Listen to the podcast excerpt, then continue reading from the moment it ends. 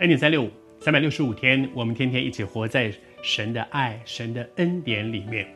上帝的爱和恩典，其实最最荣耀的一个在我们生命当中的那个祝福，就是他为我们钉死在十字架上，为我们的罪付上十架。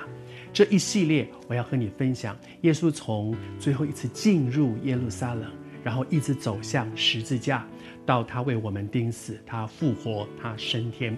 在这个过程当中，啊、这一段时间，我们常常说他是受难周，从耶稣一步步进耶路撒冷，一直到他钉死在十字架上，这一整个礼拜里面所发生的事。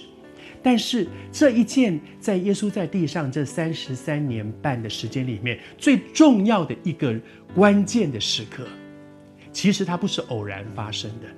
在这段时间之前，受难周之前，耶稣至少已经有三次跟门徒来预言说他要经历这些，他会到耶路撒冷，然后在耶路撒冷会遇害，在这里受很多的苦，然后在这里呢被被害。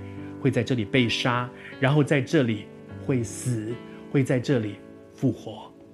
这整个过程其实不是偶然发生的事，是在耶稣基督他来神来做人里面的那个很完整的那个计划里面一步步走向。而耶稣在地上三次跟门徒说到他会经历这个受难的过程。而且会进入三天后的复活，这么重要的一件事情，他讲了三遍。而在这讲三遍之之前，到底发生了什么事？是在什么样的情况下，他预言他要走上这条十字架的道路呢？今天我我们要先来看看他是怎么样的一个背景。我读这段经文给你听。耶稣自己祷告的时候。他自己在祷告的时候，门徒跟他在一起，然后他问门徒问了一个问题，说：“哎，别人说我是谁呀？”门徒跟了他许久，耶稣一步一步的带着门徒去面对这个问题。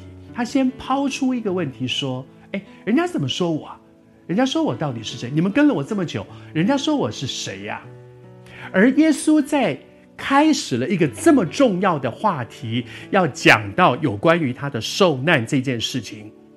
耶稣自己是怎么样预备的呢？这里讲到说，耶稣自己祷告的时候，在耶稣在地上最后这三年半的时间，他出来宣讲天国的福音，医治各样的病症。在这个过程当中，耶稣很多重要的事件，他都是用祷告来预备的。耶稣选十二个门徒。耶稣在地上其实不是一天到晚医病赶鬼，耶稣在地上也不是，甚至不是一天到晚在讲道。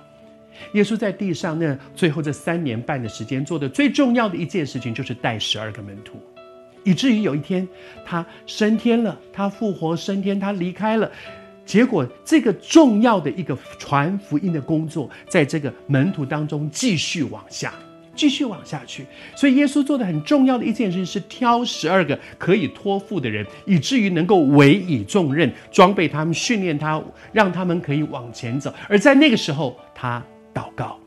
耶稣在面对进到客西马尼园，面对十字架，耶稣祷告。耶稣要讲到预言自己要被受害，他祷告。生命当中的关键时刻，我们学耶稣用。祷告，预备自己。